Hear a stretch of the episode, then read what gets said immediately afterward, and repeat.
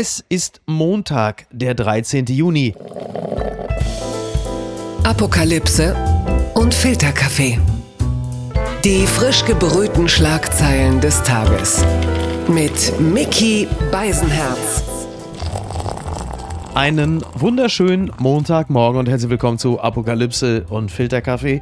Und auch heute blicken wir ein bisschen auf die Schlagzeilen und Meldungen des Tages. Was ist wichtig?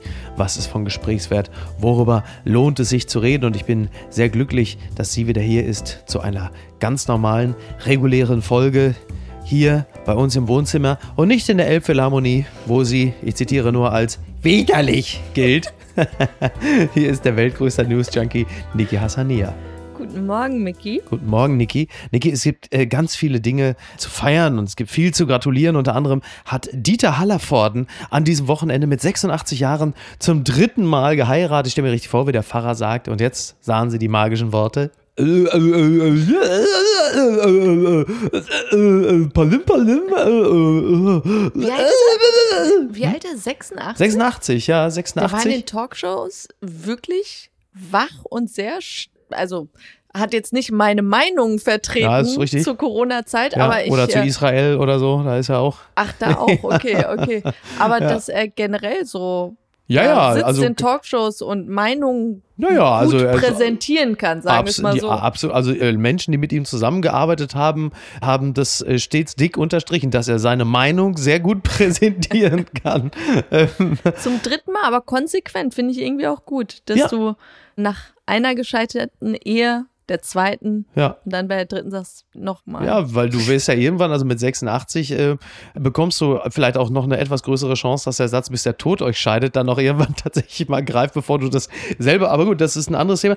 Und da muss man natürlich, also man kann ja nicht direkt gratulieren, denn es ist für Macron bei der Parlamentswahl in Frankreich ist der Käse ja noch nicht gegessen. Also äh, nach den ersten Hochrechnungen liegt sowohl das Wählerbündnis von Macron als auch die linksgrüne Allianz von Mélenchon, die liegen in etwa gleich auf und das Ganze wird sich dann aufgrund des Mehrheitswahlrechts äh, dann erst nächste Woche entscheiden, aber da heißt es wohl, dass dann wohl schon er, also beziehungsweise seine Partei, die meisten Sitze bekommen wird. Das ist ja, dieses Wahlsystem in Frankreich ist ja komplexer als der Plot von Dark oder so. Das ist ja wirklich, also jetzt ist die Wahl quasi noch offener als das Hemd von Macron. Das wird sich aber dann wahrscheinlich bald erledigt haben, oder? Ein bisschen erschrocken, wie niedrig die Wahlbeteiligung war. Ich Ja. glaube, unter 50 Prozent. Ja. Und da denkst du dir, pff, da hast du die Möglichkeit, dich irgendwie an, aber es zeigt einfach, wie, ja, wie müde und Absolut. hoffnungslos die Leute sind. Dieses Gefühl von, ja, es bringt ja eh nichts. Genau. Ja, ja, also ich habe schon gesagt, ein Zweiteiler, für den sich so wenige Leute interessieren,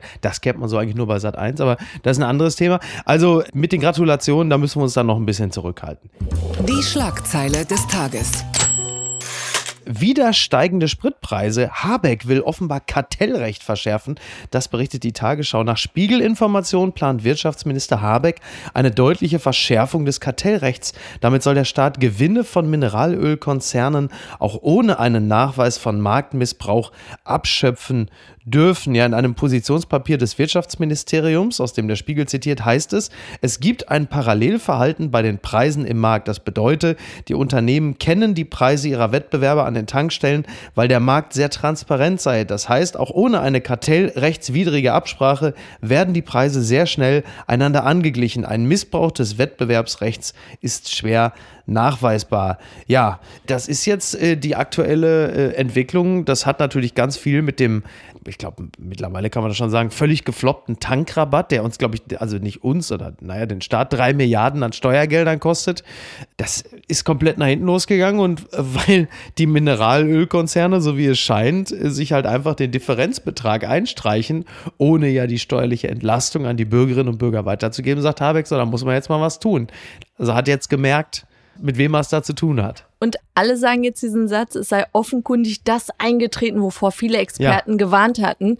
Und ich fand ja auch liebe Grüße an Roman Wagner, Ja. der bei Instagram ja schon bevor das eingetreten ist am 1. Juni, hatte er schon lustige Memes mit Onkel Dagobert Ja. äh, gepostet. Und ich, ich denke mir auch, also wenn alle schon voraussehen, dass die Ölkonzerne uns verarschen werden, warum Ja. hat man das durchgesetzt? Und es tut mir auch irgendwie für Habeck leid, weil Lindner wirkt so wie dieser windige Sohn, der mit dem Stehkragen und dem Porsche irgendwie so einen Unfall baut. Ja. Und jetzt aber sagt, Habeck, Wirtschaftsminister, kümmere dich drum, Ja. mach was, mach was. Daddy, help me. Also das ist interessant, ja. äh, Naja, also es ist ja mit dem Mineralölkonzern und dem Tankrabatt und der steuerlichen Entlastung ja auch ein bisschen so, als würde es jetzt irgendwie, sagen wir so, drei Stammgästen vom Berghain sagen, hier passt mal bitte äh, für zwei Tage auf die acht Kilo Ketamin auf. Und, Wir äh, vertrauen euch, Wir vertrauen dass euch. ihr das Richtige macht. Der Hund und der Schinken. Also das kannst du natürlich komplett abhaken. Und jetzt ist dann Robert Habeck, also er ist quasi er, er, alleine gegen die Übermacht. Er ist jetzt quasi Wilhelm Kartell.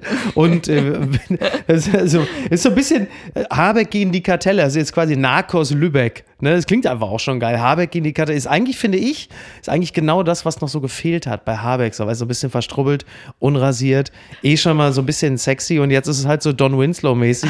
Habeck gegen das Kartell. Das ist ja einfach der Hammer, oder? Klingt auch echt cool. Aber ich, Oder? ich finde auch dieser Lobbyvertreter der Ölkonzerne, wie er dann Ja. gesagt hat, hey Leute, die Beschaffungskosten für Benzin und Diesel sind aber auch angestiegen. bitte, eben. Das heißt, in Wirklichkeit würden wir wahrscheinlich statt 2,20 Euro jetzt 6 Euro zahlen. Also es läuft alles gut. Ja. Und klopfen sich selbst noch auf die Schultern und sagen, wahrscheinlich vergleichen sie sich mit so Konzernen wie Amazon, die Ja. gar keine Steuern zahlen und nix und sagen, wir sind hier in Im dieser Vergleich Geschäfts- dazu sind wir doch wirklich. wir sind die Guten. Ja, ja. Und ähm, ich frage mich rückblickend, also wenn man die Autofahrer, also die im Mhm. Straßenverkehr einfach entlasten wollte, ganz ehrlich, dann überweist denen einfach einen Betrag auf deren Konten und, und dann machen wir es wie mit dem Kindergeld. Wir Ja. geben es für Zigaretten und Alkohol aus. So, Keine eben. Ahnung, Ja. aber so hilft's echt nicht. Absolut. Aber in der aktuellen Situation gibt es ja auch andere Überlegungen, zum Beispiel von der SPD-Chefin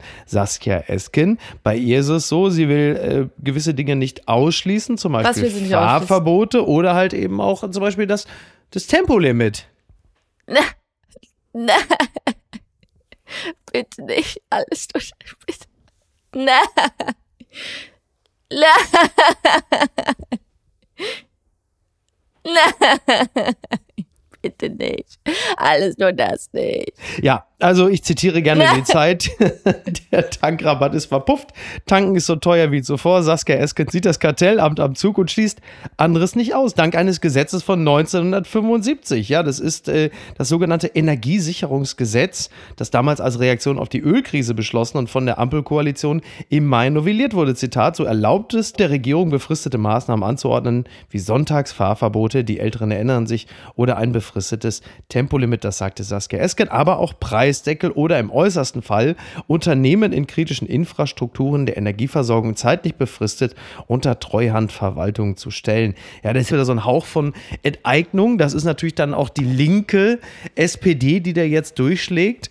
Ich weiß nicht, ob Fahrverbote und ein Tempolimit die richtige Reaktion darauf sind, wenn man als SPD sowieso jetzt so ein bisschen die Verbindung zum einfachen Bürger und der einfachen Bürgerin äh, zu verlieren droht. Da weiß ich nicht, ob das jetzt so das richtige Mittel ist, dass man dadurch Energie spart. Das ist natürlich unstrittig.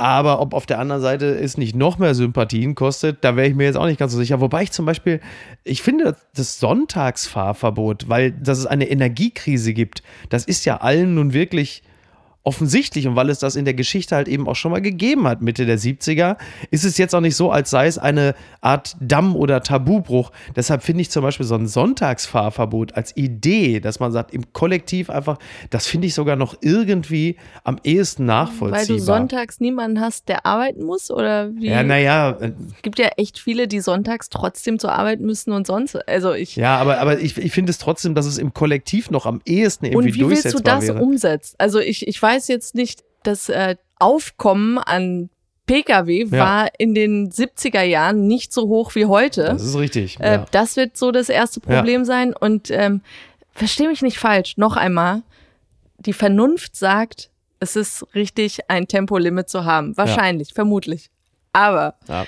Mich nervt tatsächlich so. Dass du mit der Vernunft jetzt es nicht so allzu sehr hast, das äh, wird sich, wird jeder hier feststellen können, wenn man sich mal anguckt, wie viele Süßigkeiten hier. Ja, okay. Bitte rede weiter. Mein Problem ist generell, dass die Industrie einfach für zwei Drittel der Scheiße verantwortlich ist, was an Luftverpestung und sonst was hier stattfindet. Und das fühlt sich für mich wieder an wie damals, als die Plastikstrohhalme verboten wurden Ja. und wir jetzt so ein Stück Pappe nuckeln. Aber jetzt geht es ja um das Energiesparen, das Kollektive. Ja, aber trotzdem habe ich das Gefühl, dass man es da, wenn man schon in sowas eingreifen will, da es noch andere Möglichkeiten gibt. Schnappt euch die Industrie, lasst uns in Ruhe. Hört auf, es auf uns abzuwälzen, uns kleinen Menschen. Und knöpft euch erst die Goliathe vor. So. Go Goli Goliath, das ist das Richtige. Blattgold. Nach Berliner Todesfahrt. SPD offen für bundesweites Programm zur Amok-Früherkennung. Das berichtet die Rheinische Post. Eine Frau ist tot, mehr als 30 Menschen sind verletzt. Der Autofahrer ist in der Psychiatrie untergebracht. Die Ermittlungen von Polizei und Staatsanwaltschaft zur Berliner Todesfahrt gehen weiter. Ein Projekt aus NRW könnte helfen, künftige Taten zu verhindern. Das SPD-geführte Bundesinnenministerium und Sicherheitsexperten der SPD-Bundestagsfraktion haben sich grundsätzlich offen dafür gezeigt, das in Nordrhein-Westfalen angewandte Programm zur Früherkennung von Amok-Tätern bundesweit auszurollen. Ähm, ja, interessantes Konzept. Das Ganze nennt sich Periskop, das äh, in allen 47 Kreispolizeibehörden eingerichtet wurde. Da kann man dann Menschen frühzeitig als potenzielle Amoktäter erkennen. Also die Idee dahinter, Menschen aufspüren, die durch andere Delikte häufiger auffällig geworden sind und ihnen psychische Hilfe zukommen zu lassen oder bei Anzeichen für eine bevorstehende Amoktat frühzeitig mit der Polizei einzugreifen. Äh, klingt natürlich grundsätzlich nicht schlecht. Also Aber auch ein bisschen wie Minority Report mit Tom Cruise und den Ja. Precogs, dass man schon vorab so Urteile vielleicht fällt. Viele werden ja auch schon vorher aktenkundig. Ich finde ja immer auch dieses geflügelte Wort vom zum Beispiel polizeibekannten Intensivtäter oder so. Das klingt immer so nach buntem Hund, wo alle so winken und sagen, ja, da vorne geht er wieder oder so. Vor allem Ähm, ist das für die Opfer oder Beteiligten echt bitter, wenn du dann erfährst, die hatten den schon irgendwie Genau. im Visier und so. Ja, das stimmt. Das hast du ja immer wieder, ne? Also du hast ganz viele Situationen. Gerade eben ist ja eine Frau gestorben, die in Hamm einer jetzt schlussendlich einer Messerattacke erlegen ist. Ähm, es gibt ja auch ganz viele Fälle, wo Menschen zum Beispiel vor den Zug geschubst werden. Und dann hast du immer das Ergebnis oder fast immer das Ergebnis, dass der Täter vorher schon auffällig gewesen ist, dass der vielleicht auch, keine Ahnung, auch schon mal äh, in einer geschlossenen Abteilung war oder sonst etwas. Man stellt sich immer wieder die Frage, wie kann das sein? Jetzt, glaube ich, haben wir natürlich derzeit gesellschaftlich noch eine besondere Situation.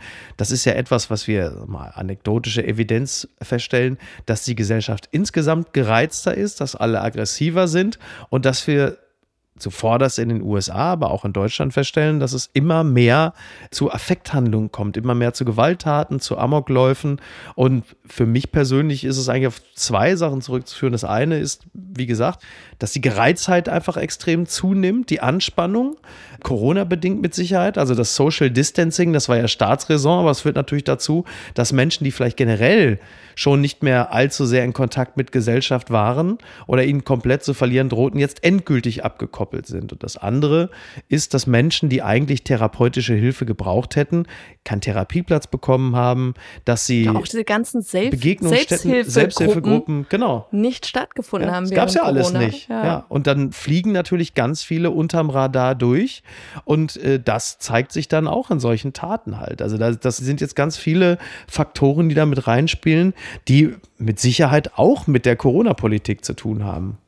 Ja, mit den USA finde ich das so ein bisschen schwierig, weil du hast Jugendliche da sehr oft bei diesen Schulattentaten, wo du dir denkst, ab wann greift man ein? Weil tatsächlich stellt man auch ganz oft fest, dieses äh, Mental Health, dass die irgendwie psychische Störungen haben. Das ist Mhm. Ja. ja nicht der Fall, so klassisch, dieses, Ja. er war schizophren oder Ja. so, dass man vorher die hätte einweisen lassen können oder solche Sachen Ja. gar nicht stattfinden. Es ist dann mehr so eine Rache an der Gesellschaft, Einzelgänger. Ja. Und da hofft man eigentlich, dass die Kommune dass Mitschüler, Lehrer einfach wacher werden, Mhm. Ja. dass es nicht zu solchen Taten dann kommt und Ja. man irgendwie früher Ja, aber der kommunale Gedanke, auch da wieder, den gab es halt in den letzten zwei Jahren auch nicht. Ich will jetzt nicht alles auf die Corona-Politik schieben, aber natürlich ist das auch ein Teil dessen. Es gab die Kommune in dem Sinne ja nicht, weil die Direktive war jeder für sich selbst. Ja, und dann hinzu kommt, das weiß man ja jetzt auch, wenn man sich die Daten einfach anschaut,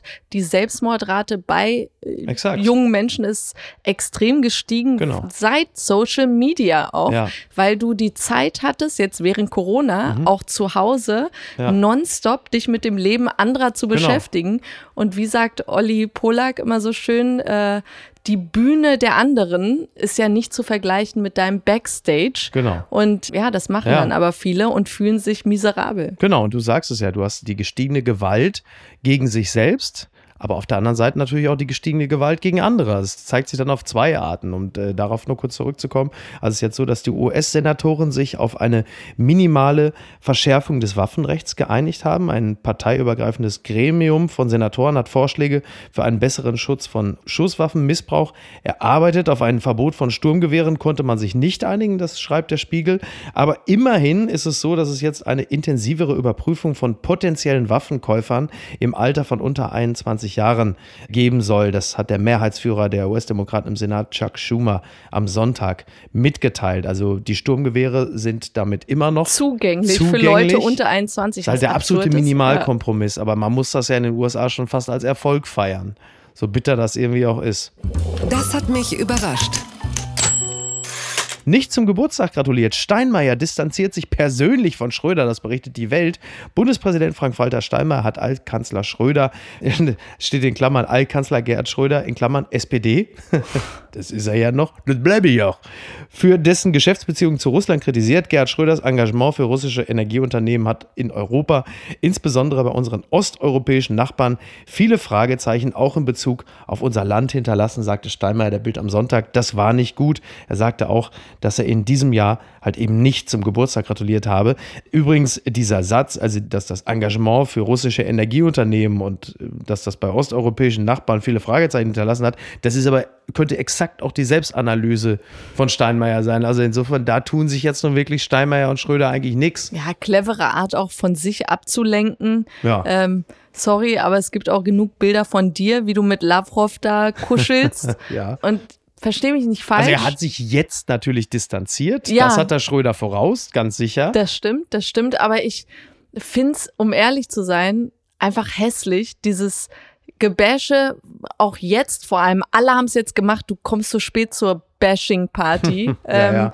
Und der liegt jetzt schon am Boden und ich verstehe, ich sehe da gar keinen Grund, auch das zu kommentieren, wie was für ein Kindergarten ist das? Ich habe ihm nicht zum Geburtstag gratuliert. Ich kann mir vorstellen, dass ein Journalist das gefragt hat, ja, aber ja. dann kannst du immer noch sagen, kein Kommentar oder sonst was. Aber so wirkt es einfach echt billig. Der Schröder eignet sich natürlich perfekt, um vom eigenen Versagen abzulenken. Ne? Das, was ich zum Beispiel auch gar nicht verstehe, also nicht wirklich verstehe, ist dieses Parteiausschlussverfahren, was man jetzt dann anstrebt, um Schröder aus der Partei, wo du sagst, der Mann spielt in der SPD überhaupt gar keine Rolle mehr. Er ist auch in der Öffentlichkeit komplett abgekoppelt von der SPD. Wer aber nicht von der SPD abgekoppelt ist, ist die SPD selbst, von der man halt einfach von ganz vielen auch Aktiven weiß, dass sie durchaus noch eine Zuneigung zu Putin oder zu Russland haben. Oder bleiben wir ruhig bei. Putin. Zu Russland muss man ja nicht in Toto jetzt verdammen. Aber es eignet sich natürlich perfekt, immer wieder mit dem Finger auf Schröder zu zeigen, als wären die Probleme äh, gelöst. Und das kommt Steinmeier natürlich auch sehr gelegen. Ich stelle mir gerade bei Schröder vor, ich bin froh, dass er mir nicht gratuliert. Wenn der mir eine Sprachnachricht schickt, dann muss ich die in sechsfacher Geschwindigkeit ablaufen lassen, um nicht narkoleptisch zu werden. Aber die Torte, die war immer prima, muss man einfach sagen so jung. Naja, äh, Frank-Walter Steinmeier hat übrigens noch was anderes gesagt. Das finde ich wiederum viel interessanter. Er hat nämlich einen Pflichtdienst für alle jungen Menschen gefordert. Eine soziale Pflichtzeit könne Demokratie und Zusammenhalt stärken. Das hat er gesagt. Er sagte auch, gerade jetzt in einer Zeit, in der das Verständnis für andere Lebensentwürfe und Meinungen abnimmt, kann eine soziale Pflichtzeit besonders wertvoll sein. Man kommt raus aus der eigenen Blase, trifft ganz andere Menschen, hilft Bürgern in Notlagen, das baut Vorurteile ab und stärkt den Gemeinsinn. Also er sagt zum Beispiel ne, Betreuung von Senioren in Behinderteneinrichtungen, in Obdachlosenunterkünften oder anderen sozialen Einrichtungen. Pflichtdienst für junge Menschen, ja, TikTok. Ne? ich finde es aber gut. Also ich finde, das ist zum Beispiel etwas, dem würde ich komplett zustimmen. Ich würde nur einen einzigen Punkt machen. Da sind wir wieder bei Corona. In den letzten zwei Jahren haben speziell junge Leute nun wirklich massive Einbußen an Lebensqualität hinnehmen müssen.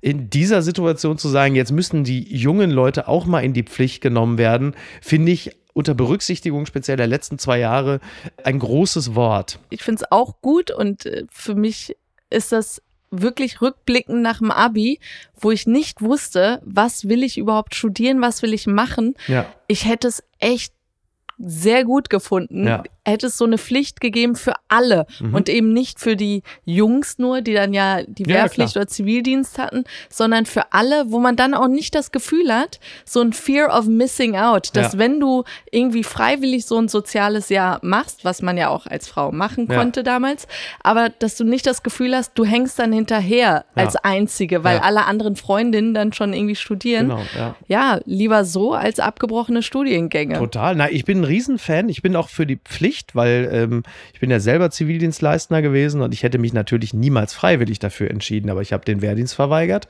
und den Zivildienst bereitwillig angetreten, habe dann nicht einen einzigen Tag gefehlt, weil ich so gerne gemacht habe. Und das ist ja wie ein Auslandsjahr im Inneren. Also du, du lernst einfach Dinge und du tauchst ein in Lebenswirklichkeiten, die wirst du den Rest deines Lebens höchstwahrscheinlich nie mehr erleben. Es sei denn, du bist irgendwann selber krank, pflegebedürftig, Sozialhilfeempfänger. Und das trägt natürlich enorm zur Charakterbildung bei. Und du wirst auch eine ganze Generation von eben nicht Boris Johnsons heranziehen, wenn du die Gelegenheit hast, diese anderen Schicksale, diese anderen Lebensentwürfe, wobei Entwurf klingt immer so freiwillig, sondern andere Lebenswirklichkeiten kennenzulernen. Ich meine, hallo, und was würde ich ohne Menschen machen wie Frau Jaksch? Junge, du musst mir doch die Füße eincremen mit Küttersalbe.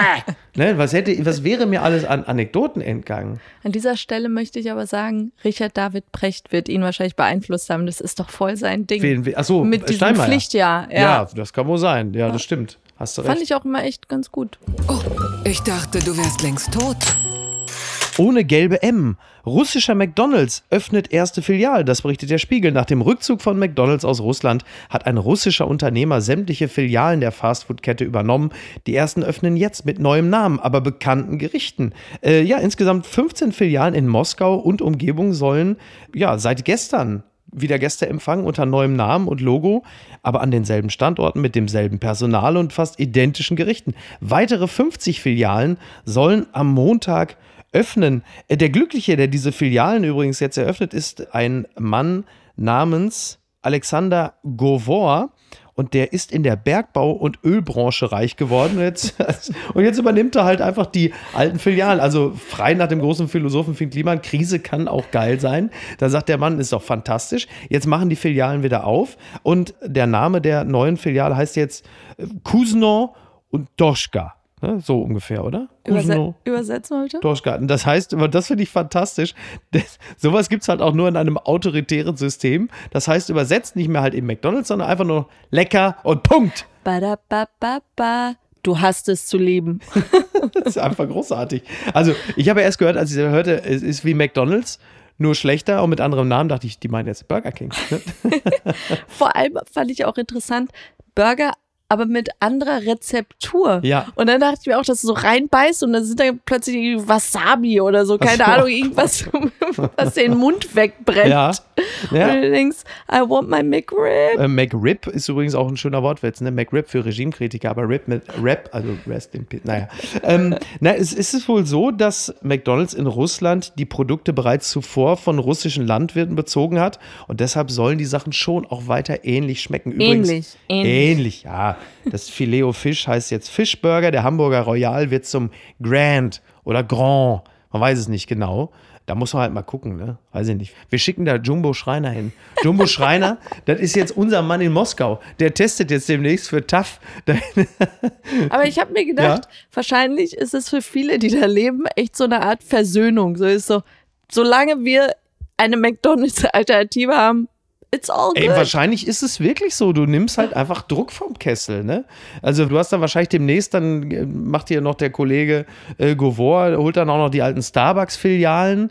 Die heißen dann, was weiß ich, keine Ahnung. Ähm, Bringt die Marken Chanel und so zurück. also irgendwie wird das schon gehen. Übrigens müssen wir noch kurz erwähnt haben, äh, Olaf Scholz hat ja jetzt angekündigt, noch, das fand ich auch interessant, noch in diesem Monat, also konkret wird er halt einfach nie gerne nach Kiew reisen zu wollen. Immerhin. Ne, Zusammen mit Macron Genau, und ja. wer war da noch? Ein dritter war da auch noch. Draghi, Mario Draghi. Draghi, genau, Ja, ja, ja, ja. das ist schon, du hast schon so eine, auch so eine Art Trikolor. So Aber eine, hast du auch den Eindruck, dass jetzt wirklich jegliche Diplomatie tot sein Ach so. könnte? Weil solange er noch nicht eingereist war, hatte ich dann am Ende jetzt wirklich die Vermutung, vielleicht verhandeln sie da im Hintergrund doch noch irgendwas und Macron ist ja auch nicht hingereist. Mhm. Ja. Und jetzt ist es aber so, klar, auf der einen Seite wird er jetzt wahrscheinlich Waffen anzubieten haben, deshalb, weil er wollte vorher aus Symbolpolitik ja Ja. extra nicht hin. Ja. Aber jetzt, wo er wahrscheinlich was anzubieten hat, sagt er, ich reise hin. Aber gleichzeitig dachte ich mir, damit sind auch alle Türen, so die jemals alle diplomatischen Türen sind dann Richtung Russland geschlossen. ja, Also ja. Endgültig jetzt, ja. Ja, ich zitiere an der Stelle übrigens noch den äh, Vize-FDP-Fraktionschef Alexander Graf Lambsdorff. Der hat dem Redaktionsnetzwerk Deutschland gesagt, der Besuch kann nicht ohne etwas Handfestes auskommen. Waffen- und Munitionslieferungen müssten verstärkt werden. Vorwürfe, der Besuch komme zu spät. Das wies Lambsdorff zurück. Es ist ein Ausdruck von Führung, dann zu fahren, wenn man es selber für richtig hält. So, und äh, klar, also das glaube ich tatsächlich auch, dass Olaf Scholz sich jetzt endgültig entschieden hat, dann auch mal zügig zu liefern, weil du kannst nicht nach Kiew reisen und halt nichts in der Hand haben. Das ist, glaube ich, ziemlich sicher. Und auffällig auch, in der Woche wird das verkündet, als keiner mehr sagt, wann reist du nach Kiew? Genau, als das Gekreische am leisesten war, in dem Moment hat er gesagt, so jetzt fahre ich. Genau. So, ah ja. Bitte empören Sie sich jetzt.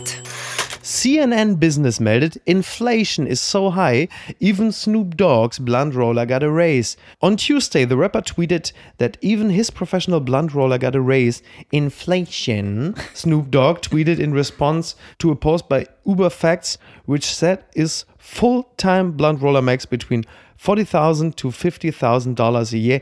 Their salary went up. also, kurz gesagt, äh, Snoop hat ja eine Firma, ja, die Joints verkauft Krass, und ja. äh, dann der Typ, der die Dinger rollt, quasi, der kriegt jetzt auch eine Gehaltserhöhung. Er hat einen professionellen Joint-Roller. Ja, fantastisch. Das finde ich als Info Ja. schon. Ich wusste das Ja. nicht. Und ich habe auch echt überlegt, wenn er diesen Typen jemals entlassen sollte Ja. und er sich dann auf irgendeine Position woanders in einer komplett anderen Branche bewerben sollte, wie liest sich seine Vita? Von 1995 bis 2022 habe ich professionell Joints gerollt für ihn. Da käme doch ein Pflichtjahr, ein soziales Pflichtjahr, viel besser in so einer Also Vita. besser, als wenn du gesagt hast, irgendwie äh, von 2020 bis 2022 habe ich das Büro von Gerhard Schröder geleitet. Da sagst du doch lieber, ich bin professioneller Blunt-Roller von. Übrigens, da möchte ich auch mal meine Auftraggeber kurz adressieren. Sogar Snoop Dogg passt die Gagen seiner Mitarbeiter an an die Inflation. Also da ist er deutlich professioneller als, äh, geben Sie hier Auftraggeber XY ein. Möchte ich an der Stelle auch mal bemerkt haben. Also es ist ja wirklich so, also es muss ganz, äh, geht ja gar nicht um mich, aber ganz viele müssen ja auch die Gehälter ihrer Mitarbeiter, Mitarbeiterinnen mal langsam anpassen an die Inflation. Die ist bald bei 10 Prozent. Es An ist ja dieser etwas, Stelle möchte ich trotzdem einwerfen, in Argentinien liegt sie bei 55 Prozent. gut, ja. Es geht immer schlimmer. Ja, das ist, äh, das ist absolut richtig. Unterm Radar. Das ist eine Meldung von der Hamburger Morgenpost. Das müssen wir schon noch nachliefern. Hier geht es ja auch um Leben. Achtung, Lebensgefahr. Drogen in Champagnerflaschen entdeckt. Die Verbraucherzentrale Schleswig-Holstein warnt erneut vor flüssigem Ecstasy in großen Champagnerflaschen. Es geht dabei um 3-Liter-Flaschen der Marke Moet de Chardon Ice Imperial, die eine lebensgefährliche Menge der Drogen enthalten könnten.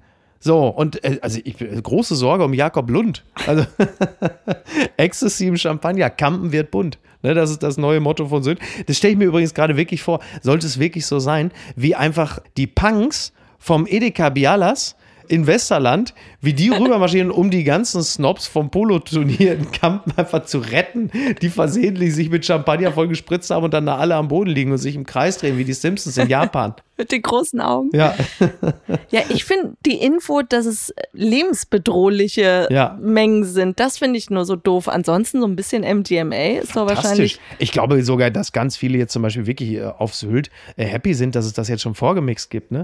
So Alkopep, ne? dass sie einfach Das macht sagen. alle liebenswerter. Ja, macht halt, genau, das macht ein Leben. Man fängt ja allen, alle zu lieben. Nur ich fürchte, diese Menge ist halt einfach nicht gut. Beim Gießen zeige sich jedoch übrigens auch ein deutlicher Unterschied. Das MDMA habe eine rötlich-braune Farbe. Ja, ja. ja. Aber an dieser Stelle Nancy Reagan, just say no. oh Gott. Gucken mal, wer da spricht. Keine langfristigen Pläne mehr. Promi Big Brother Sieger Werner Hansch gibt sich drei Jahre. Das berichtet hier online. Werner Hansch wird im August 84 Jahre alt. Ein viel höheres Alter wird er seiner Meinung nach nicht mehr erreichen. Oh, Doch vor seinem Tod hat der TV-Star noch einen Wunsch. Ja, es, es war ja gerade eben so, äh, er wurde ja in Gelsenkirchen in den Ruhestand verabschiedet. Was hat er vorher gemacht? Ich wusste es auch nicht, ich hatte keine Ahnung, was ich alles noch gemacht habe. Mein Gott. Mein Gott, nein.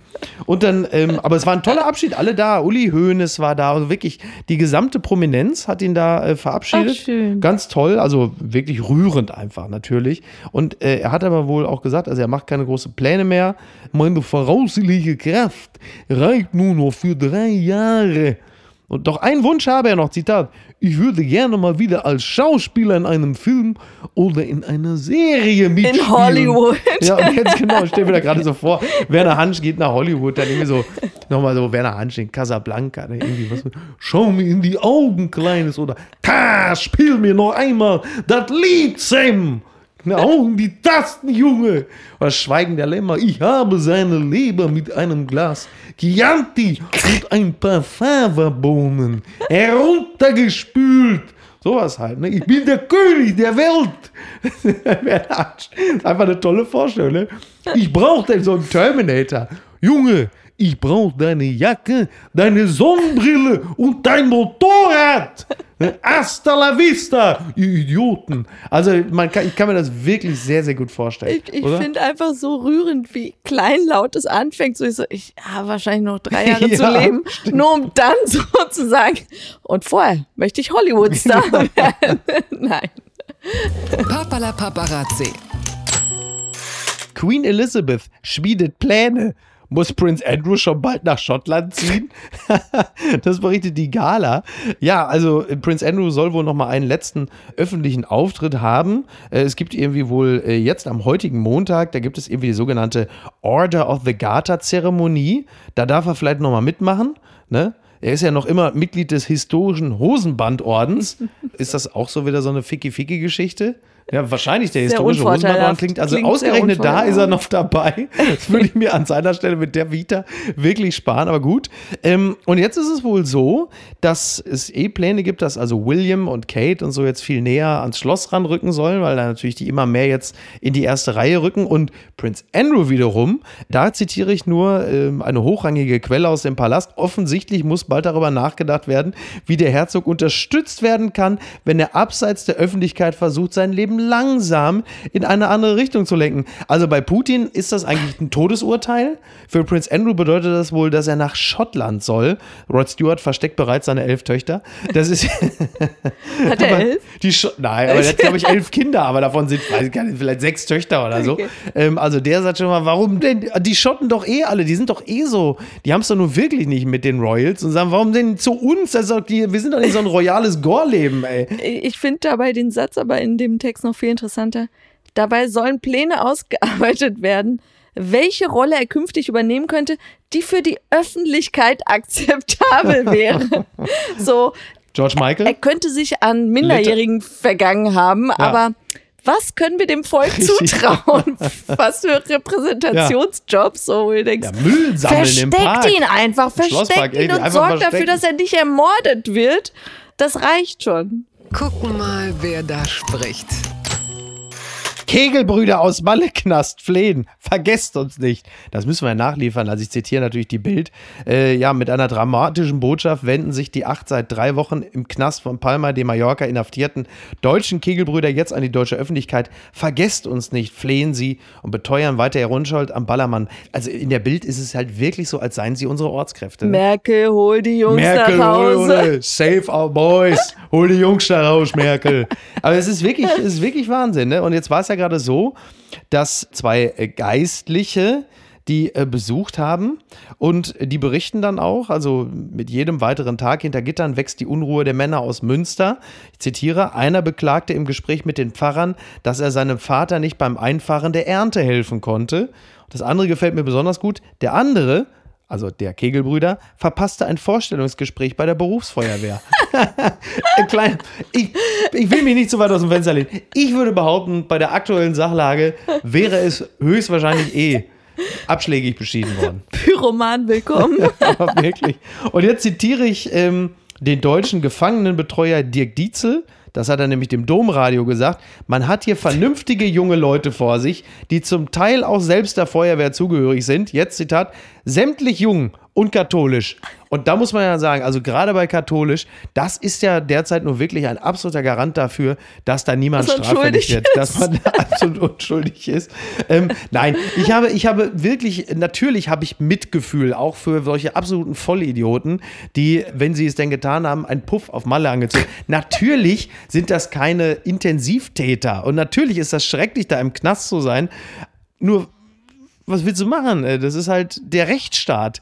Der äh, macht ja nun jetzt auch vor äh, den Jungs vom strammen Tisch nicht halt. Ist da irgendjemand dabei körperlich versehrt worden? Also gab es irgendwie Ich glaube nicht. Da hat nur der Puff gebrannt von Silverio Mendo. Der ja, Ja, es ist echt hart. Holt die Ja. nach Hause. Holt sie Hol die, heim. oh Merkel, hol die Jungs da raus. Übrigens, und äh, die Bild weiß natürlich, mit wem sie es zu tun haben, mit der Leserschaft. Neuer Strafenkatalog. Die Bild informiert, was sie auf Malle niemals machen sollten. Und dann sagt sie hier, Frauen angrapschen. Ach so. Doppelpunkt, aber nur, pass auf, nur weil es bestraft wird. Sexueller Missbrauch können bis zu drei Jahre Haft bedeuten. Also nicht, weil es. Ah, dann einfach- doch nicht, dann lass doch ich's. nicht, dann lass- Ja. Einmal saufen am Strand ist keine Straftat, Ordnungswidrigkeit. 1000 bis 5000 Euro. Zigaretten auf den Boden schmeißen, ab 1000 Euro Geldstrafe. Zigaretten auf Puff schmeißen, wissen wir jetzt. Dann auch schön vom Balkon springen. Keine Straftat, da es eigenes Risiko ist. Und jetzt wird es immer besser. Auch wichtiger Tipp von der Bildzeitung: blank ziehen oder nackig über die Playa de Palma laufen, könnte als Straftat von Exhibitionismus gesehen werden. Wir sind hier im Konjunktiv. Das Ja, heißt, ja, absolut. Ja. Auch sehr gut. Schlappen von Touristen klauen, weil man seine eigenen verloren hat. Keine Straftat, Bagatelldelikt. Ja, siehst du? Und jetzt wird immer, pass auf, das ist, ja, das ist jetzt mein absoluter Liebling. Ist offensichtlich sehr wichtig für Bildleser, Ja. nochmal informiert zu werden von der Bild. Genitalien auf den Tisch im Bierkönig legen. was zur Hölle? Könnte als Exhibitionismus gesehen werden. Sechs. Monate bis ein Jahr Haft. Also ist ja unglaublich, wie kann man denn sowas als, oder? War Das. Schlimme bei all diesen Taten ist, du weißt, dass sie passiert sind und deshalb gibt es Richtig. so Es spezifische gibt- Gesetze. Richtig. Es gibt in der Bildzeitung schon bereits, äh, naja, gut. Und was schreibt eigentlich die Bild? Tja, da müssen wir jetzt noch. Orang-Wutan schnappt sich Mann. Liebe Grüße auch an Tommy Schmidt an der Stelle. Wenn das mal nicht ein tolles Kompositum ist. Riesenschock für diesen Zoobesucher. Ja, ein Orang-Utan hat durch die äh, Gitter seines Geheges gegriffen, hat den Mann am T-Shirt erwischt, hat ihn dann zu sich rangezogen. Der Mann war natürlich panisch, weil er ihn auch am Bein gepackt hat. Diese Viecher haben eine unglaubliche Kraft. Es hätte mich auch nicht gewundert, wenn das Bein einfach durchgebrochen wäre. Der Orang-Utan sich den Unterschenkel mit wurde schon reingenommen bei, hätte zum ich Spielen. wurde beim Zugucken schon so ganz panisch.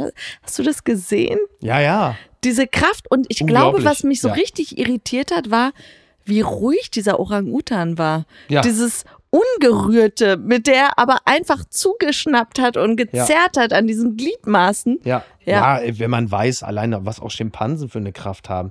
Gibt ja unzählige Bilder und Videos, was Schimpansen nach der Pubertät mit Menschen angestellt haben, die auf sie aufpassen Aber mussten. generell, dass wir Primaten, ich finde alle Tiere, ja, Ja, in richtig. Gefangenschaft ist echt, muss ich ja jetzt keinem sagen, aber Ja. so bei Affen und Primaten finde ich es einfach krasser, weil du denkst dir wirklich nur einen Schritt in der Evolution weiter Absolut. und wir wären die Ja. Spezies hinter Wie hast, Gittern. wie hast du noch, du hast ja den, den Film mit dem Orang-Utan, mit dem Gewalttätigen. Es gibt ja einen Film und der heißt ja eigentlich Link der Butler. Und wie hast du es nochmal? Du hast mir mal eine SMS geschrieben, ne? Und bei dir klang dieser Film halt einfach wie so ein, wie so ein rheinisches Karnevalsoriginal. Und zwar hast du einfach nur geschrieben, Link the Mörderaffe. Beim der Features R. Link the Mörderaffe. Hier kommt er, meine Damen und Herren.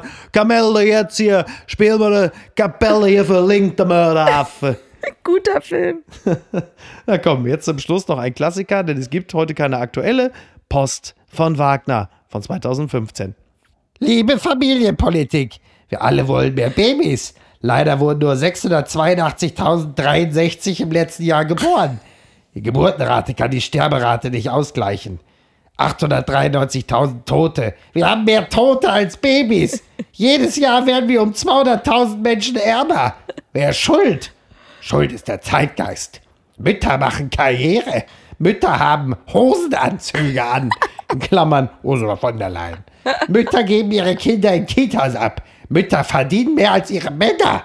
Väter gehen in Teilzeit. Was ist aus unseren Müttern geworden?